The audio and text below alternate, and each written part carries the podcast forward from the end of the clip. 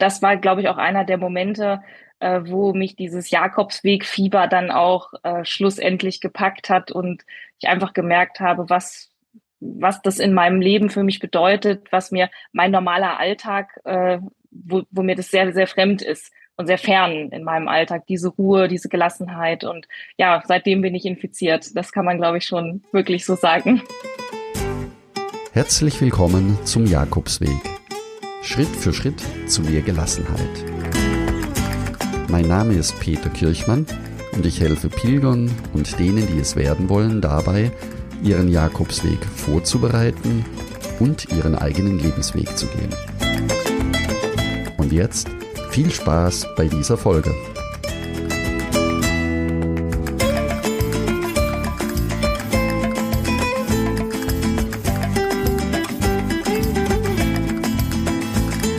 In der heutigen Interviewfolge zu Gast eine Pilgerin, die den Camino Portugues gelaufen ist. Wie es dazu kam, wird sie uns gleich erzählen. Und im letzten Jahr im November, also vor knapp einem Jahr, ist sie dann den Camino Frances von den Pyrenäen bis Santiago gelaufen. Warum das im Winter ebenfalls möglich ist, wird sie uns ebenfalls gleich verraten. Ja, herzlich willkommen, Victoria. Und ich freue mich auf unser Interview im Jakobsweg Podcast. Ich freue mich auch. Meine erste Frage an dich wäre, ob du die Pimientos del Padron magst. Ja, äh, Peter, ich liebe sie sogar. Ähm, das ist tatsächlich im spanischen Restaurant meine Lieblingstapas. Und ähm, ich war auch ganz glücklich, als ich mal am ersten Jakobsweg auf dem Camino Portugues äh, in der Geburtsstadt sozusagen äh, mm. der Pimientos del Padron gewesen bin. Also ja. ja, ich liebe sie. Ja, sehr schön. Die kamen aus Südamerika und haben sich in Padron erstmal verteilt und sind inzwischen wirklich in ganz Spanien gehören sie zu den besten Vorspeisen. Ich liebe sie.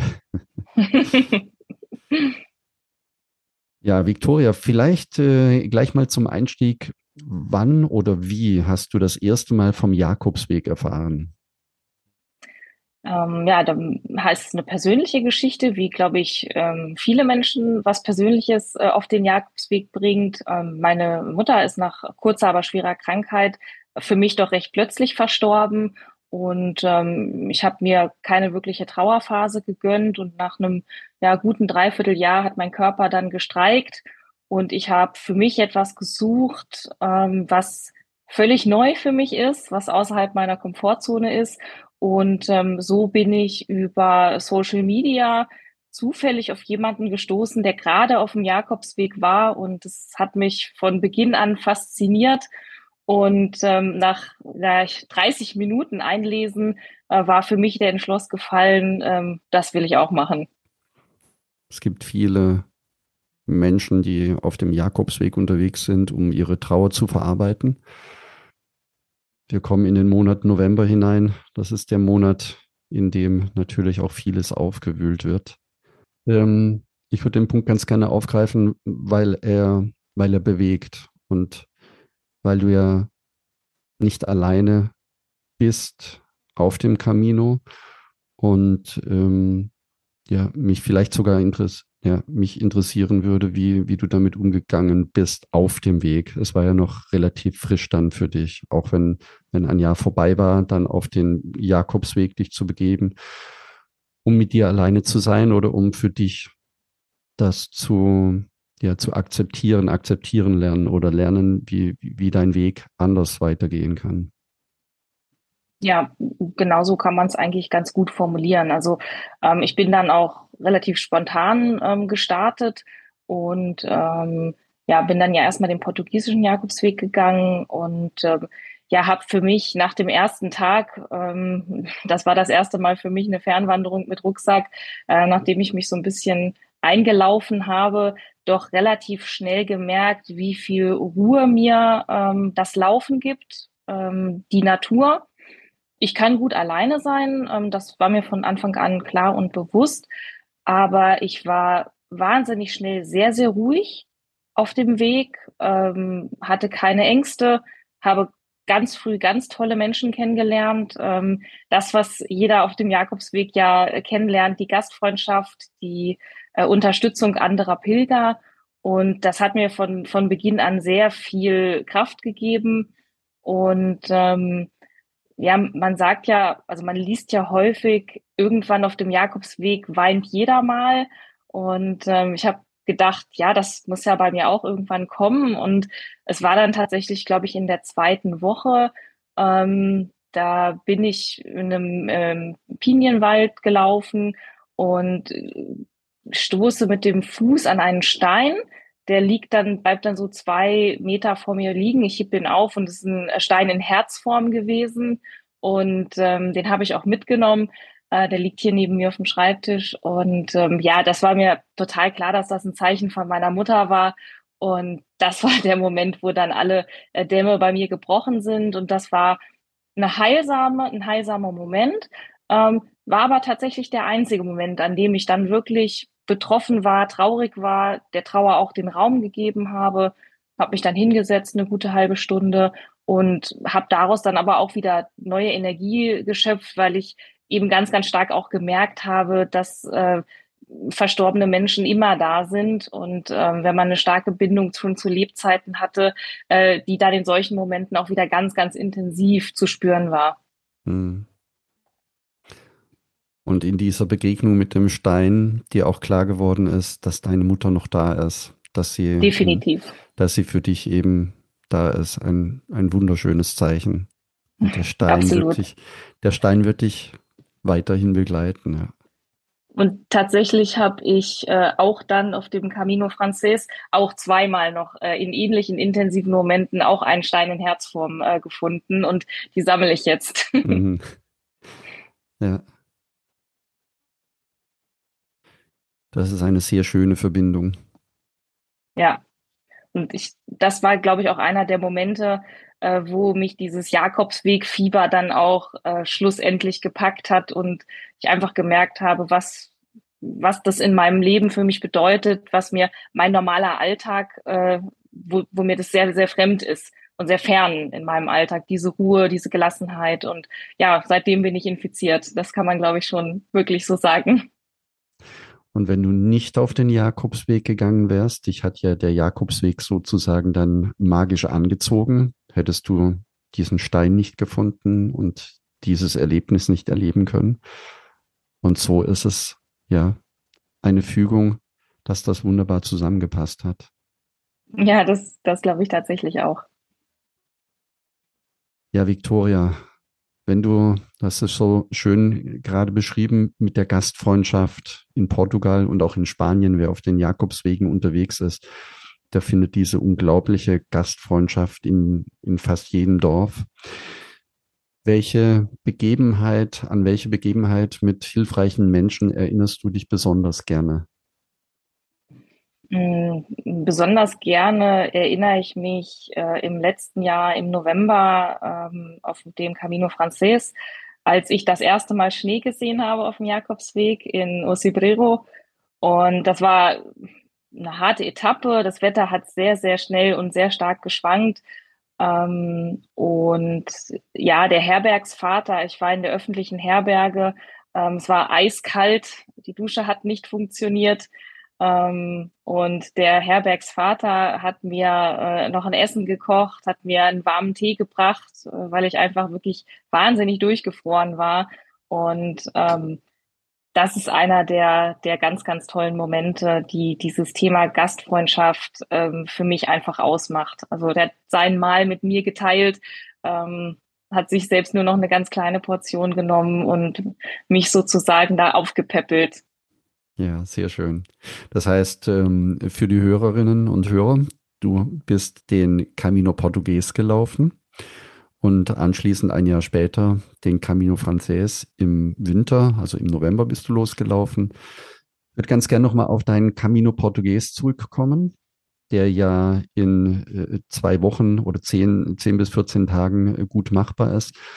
Wie viel Zeit hast du für den Weg für dich benötigt und wie war dann nach diesem ersten Camino für dich das Ankommen in Santiago de Compostela? Mm, also ich habe ähm, zehn Etappen gebraucht ähm, in Portugal und dann in Spanien. Und ähm, ja, das Ankommen war wahnsinnig aufregend, sehr emotional beim ersten Mal. Ähm, du kommst ja von der anderen Seite sozusagen auf die Kathedrale zu. Ähm, man sieht als erstes die Spitze der Kathedrale und ich bin in einer Gruppe angekommen, ganz bewusst. Und wir sind wirklich wie kleine Kinder, als wir die Spitze gesehen haben, losgelaufen auf die Kathedrale zu. Und ähm, es war ja im April, das heißt, es war relativ voll. Ähm, aber es war wahnsinnig intensiv, es war wahnsinnig aufregend und ähm, sehr emotional für mich. Hm. Muss aber auch bestehen, äh, Santiago hat mich begeistert. Ich war dann noch ähm, drei Nächte in Santiago, äh, habe die Zeit genossen, wollte eigentlich noch ans Cap Finisterre, ähm, aber Santiago hat mich so in seinen Bann gezogen, dass ich tatsächlich äh, mit den Pilgern äh, die Tage noch genossen habe, diese Stadt aufgesogen habe, das ganz besondere Flair der Stadt und ähm, habe mich da wahnsinnig wohl gefühlt. Ja, das sieht man dir jetzt auch an. das ist schade, dass im Podcast kein, äh, kein Bild hat. Santiago ist einmalig und das Ankommen auf dem Platz ist unbeschreiblich. Ich glaube, wer das einmal erlebt hat, der wird nachfühlen können, wie es dir, wie es dir ging, als du, als du angekommen bist und auch nochmal verlängern, ein, zwei Tage in Santiago und einfach nur dort sitzen und den ganzen Tag schauen, wie die Menschen ankommen, das ist schon ein ganz einmaliges Erlebnis. Und es ist auch für mich immer wieder ein Erlebnis und er gehört zu den Plätzen auf der Welt, wo ich sage, da fällt kein böses Wort. Da sind viele glückliche Menschen auf engstem Raum, egal ob sie zu Fuß oder mit dem Fahrrad unterwegs waren, ob sie mit ihrem Hund oder mit, mit einem Pferd nach Santiago gekommen sind. Auf dem Platz gibt es alle Emotionen, die man sich vorstellen kann. Ja, das stimmt. Das ist absolut wahr. Hm. Ja, dann bist du wieder zurück nach Hause gekommen in deinen Alltag. Was hat sich aus diesem ersten Jakobsweg für dich in deinem Alltag verändert? Oder gab es etwas, wo du sagen konntest, das hast du vom ersten Camino, von deinem Camino Portugues mit nach Hause genommen, was für dich gewirkt hat? Ja, absolut. Also ähm, das war, also ich habe schon vorher alleine Urlauber gemacht.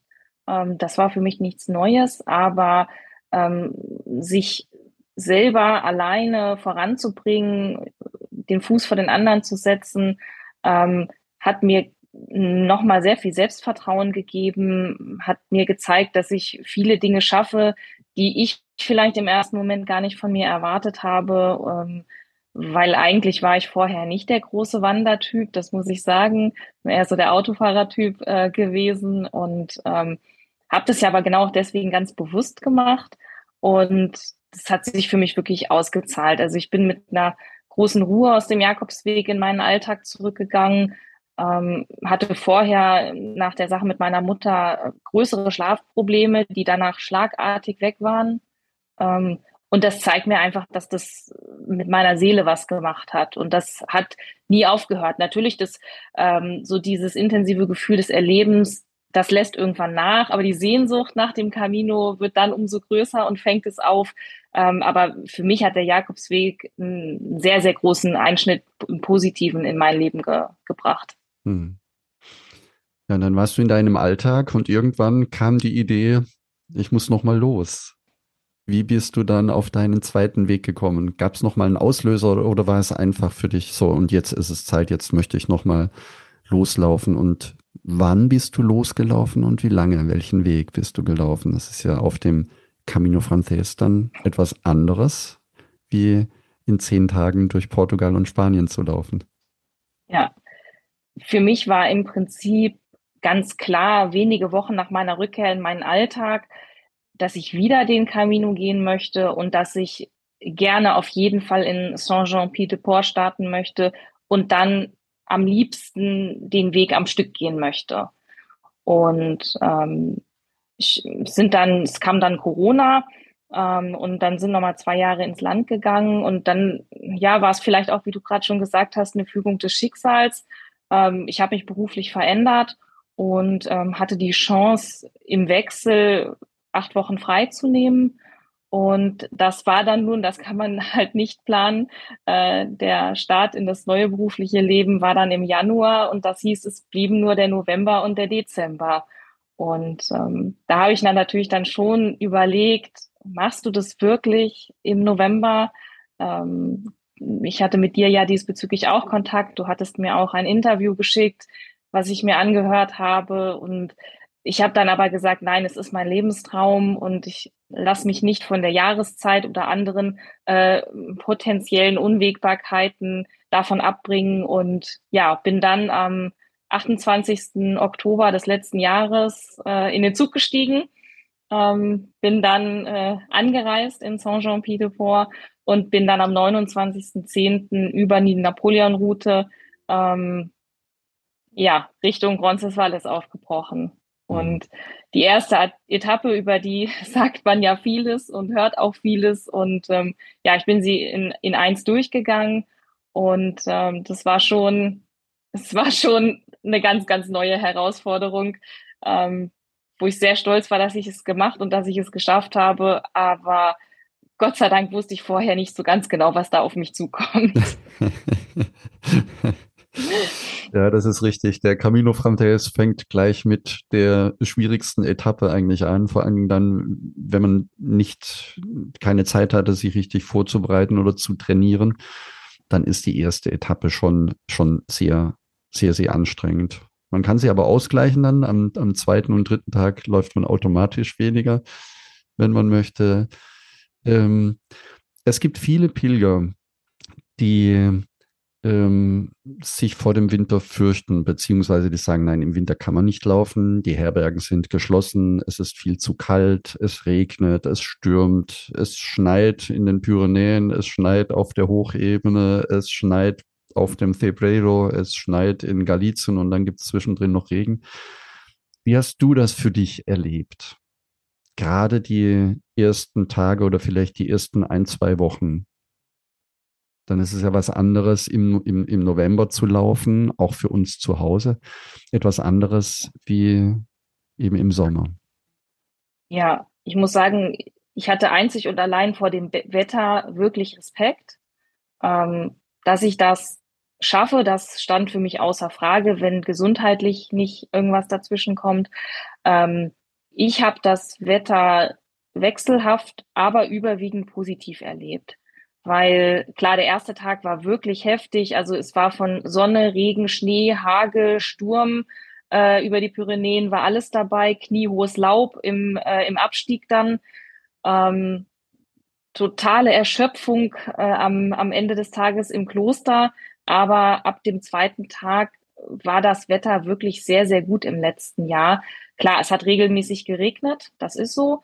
Ähm, darauf muss man sich, glaube ich, einfach einstellen. Ähm, aber es gab auch Tage, in denen ich im T-Shirt gelaufen bin. Und an den Regen gewöhnt man sich so schnell. gute Ausrüstung ist natürlich nicht von Nachteil.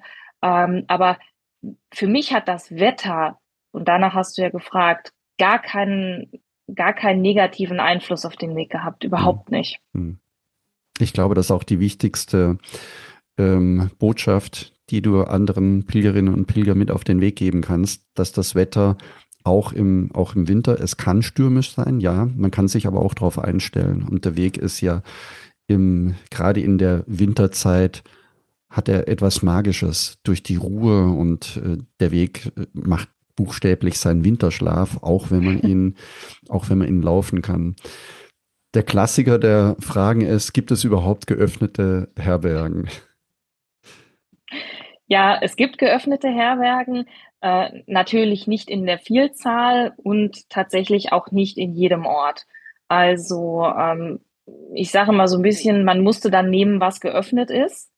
Ähm, die öffentlichen Herbergen waren aber in der Regel immer geöffnet und da man natürlich mit relativ wenig Pilgern ähm, unterwegs ist, sondern eher mit einem harten Kern, hat sich doch sehr, sehr schnell eine Gruppe entwickelt, die füreinander auch da war, die schon mal vorab, der erste, der ankam, in der Herberge schon mal ein ganzes Zimmer reserviert hat. Ähm, also ja, es gibt Herbergen, es gibt genug Herbergen. Ähm, es macht sicherlich Sinn, ähm, wenn man sehr für sich gehen möchte, dass man zumindest morgens mal telefonisch reserviert. Mhm. Das geht in der Regel immer und überall und im Winter insbesondere. Ja, entweder per Telefon oder inzwischen auch E-Mail oder übers Internet vorreservieren. Ja. Waren die Vorreservierungen für dich normal? Also hast du, hast du dann für den nächsten Tag gleich gebucht, reserviert oder hast du es auch drauf mhm. ankommen lassen? Ich habe es mehr oder weniger drauf ankommen lassen. Ähm, ich hatte aber auch das große Glück, dass ich eigentlich immer einen Spanier um mich rum hatte. Und wenn man einen Spanier dabei hat, ähm, das öffnet viele Türen. Ähm, das öffnet auch mal eine Herberge, die eigentlich geschlossen ist. Und das ist ein großer Tipp, den ich, den ich wirklich geben kann, einfach auch einen Spanier anzusprechen, ob der für einen mal telefoniert, wenn man selber kein Spanisch spricht.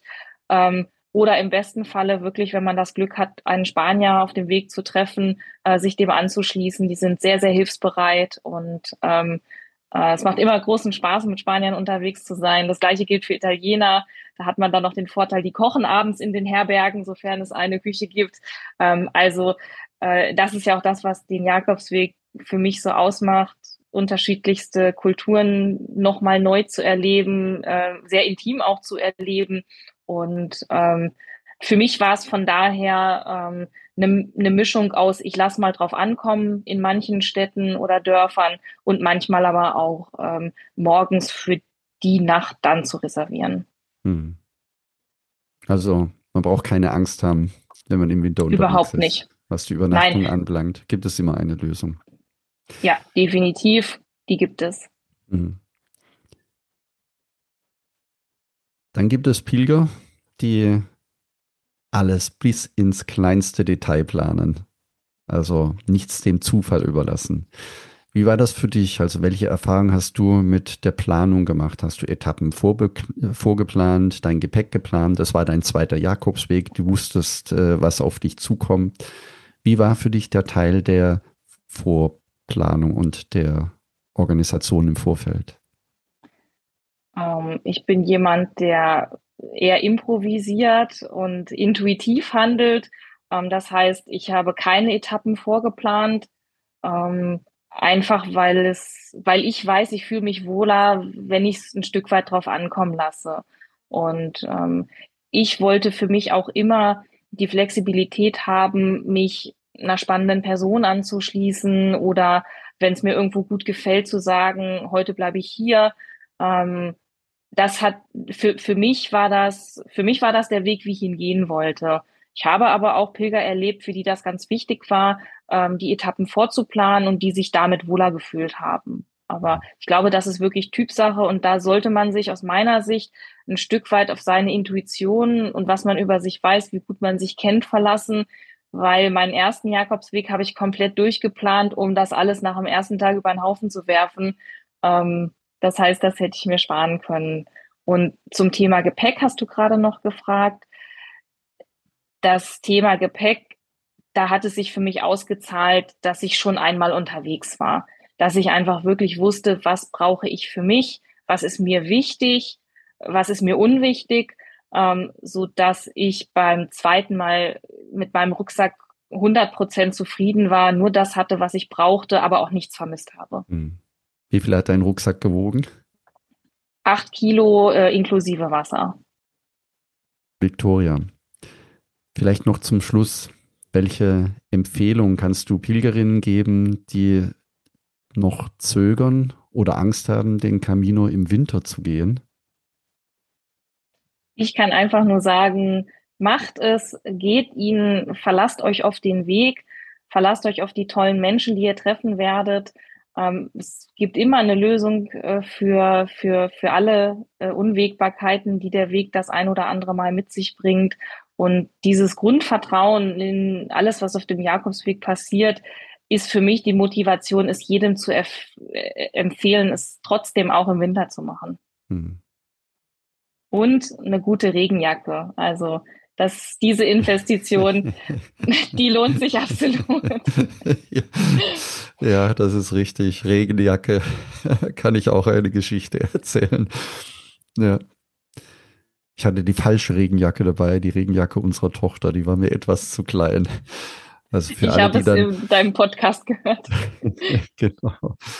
Also für alle, die eine Regenjacke nicht mitnehmen, Spanien ist kein Entwicklungsland. Man kann also auch unterwegs noch eine Regenjacke kaufen. Ja. Ja, liebe Viktoria, herzlichen Dank für deine spannende Erzählung und vielen Dank für deine Offenheit, dass du uns mit auf deinen Weg genommen hast und auch uns erzählt hast, was dein ursprünglicher Grund war, auf den Jakobsweg zu gehen. Hast du noch weitere Wege geplant? Wie sieht das bei dir im Moment aus? Ja, ich ähm, werde im kommenden Jahr äh, zum ersten Mal mit einer Freundin auf den Jakobsweg gehen. Und da haben wir uns tatsächlich von dir ähm, influenzen lassen. Äh, und wir werden nächstes Jahr im April äh, den Camino Primitivo gehen. Oh, wie schön. Das ist nochmal etwas ganz, ganz Besonderes. Der Camino Primitivo weicht ab von allem, von allen anderen Caminos. Vor allen Dingen, was die Landschaft anbelangt, das Grün. Natürlich kann es auch viel regnen noch im April, aber das gehört mit dazu. Du kennst es ja jetzt schon so eine einmalige Landschaft und ein einmaliger Weg. Er war für mich so wie meine ersten Jakobswege, auch auf dem Camino Frances war es anfangs ursprünglich und mit wenig Pilgern und äh, mit wenig Herbergen, sehr einfachen Standards. Also da gibt's noch ein paar super Tipps, wo ihr unbedingt überdachten müsst, in welchen Herbergen. Ja, Camino Primitivo, eine, eine tolle Wahl freue ich ja, mich für wir dich. Wir freuen uns auch. Dankeschön. Und wir kommen sehr, sehr gerne auf dein Angebot der Empfehlungen zurück. Ja, das ist der Jakobsweg. Ja, das ist so. Das ist ähm, auch für mich, wenn ich überlege, wie viele Jahre ich jetzt diesen Weg schon laufe und wie, wie lange er mich begleitet und was man davon mitnimmt, ist tatsächlich auch lebensverändernd. Ja, das ist es äh, definitiv. Also, und für mich ist das eine der Erfahrungen, du kannst viel berichten, du kannst vielen Menschen tolle Fotos zeigen, aber du kannst das Gefühl, das kannst du nicht transportieren. Das ist unmöglich. Ja, weil vieles davon auch magisch ist. Das ist es definitiv. Mehr, es lässt sich auch nicht mehr in, in, in Worte beschreiben. Nein, nein, und das lässt sich auch manchmal nicht erklären. Es passieren so verrückte Sachen, gerade wenn du diese fünf Wochen unterwegs bist da, da passieren manchmal jeden Tag Dinge, wo du denkst, das, das ist, das, das kann einfach nicht sein. Ja, also es ist, es ist wirklich magisch, ja. Das ist magisch und das ist auch Fügung. Es ist so Vertrauen in das Leben bekommen, dass alles, was auf einen zukommt, auch gut ist. Auch wenn es einem manchmal schwerfällt, den Sinn zu begreifen. Aber hinterher sind das wie, wie so kleine Puzzleteile, die dann am Ende ein, ein, ein schönes Bild ergeben. Ja, also ich lebe schon immer nach dem Motto, dass irgendwas immer für was gut ist. Manchmal ist es früh und schnell sichtbar und manchmal dauert es Jahre oder Jahrzehnte. Und da glaube ich ganz, ganz fest dran. Und ich glaube, meine Mutter hat mich auf den Weg geschickt. Ja, das ist sehr schön. Ein schönes Bild. Deine Mutter hat dich auf den Weg geschickt. Ja. Und sie ist jedes Mal mit dabei, wenn du unterwegs bist. Definitiv. Ja, sehr schön. Ja, nochmal herzlichen Dank und dir alles Gute, eine schöne Winterzeit und buen camino. Danke, das wünsche ich dir auch. Buen camino. Ja, und wenn auch du, liebe Hörerin, lieber Hörer, in diesem Jahr den Jakobsweg gelaufen bist, dann lade ich dich herzlich dazu ein, ganz einfach hier im Podcast über deine Reise zu berichten. Sende mir dazu am besten eine Sprachnachricht, die findest du in den Show Notes. Und wenn du deinen Jakobsweg vielleicht noch sogar in diesem Jahr laufen möchtest, dann höre unbedingt nächsten Sonntag wieder in die Podcast-Folge hinein, denn dort gibt es weitere Informationen zum Pilgern auf dem Jakobsweg im Winter. Und für alle weiteren Vorbereitungen, auch für nächstes Jahr bereits, hast du den Buen Camino Club Dort findest du viele kostenfreie Downloads, also es lohnt sich, dich dort anzumelden und du kannst alles runterladen, was dir gefällt, damit du schneller und einfacher vorbereitet bist. Danke, dass du zugehört hast und ich freue mich, wenn wir uns nächste Woche wieder hören. Und denke daran, du bist wunderbar. Ich wünsche dir eine lebensfrohe und schöne Woche. Buen Camino, dein Peter Kirchmann von Jakobsweg-lebensweg.de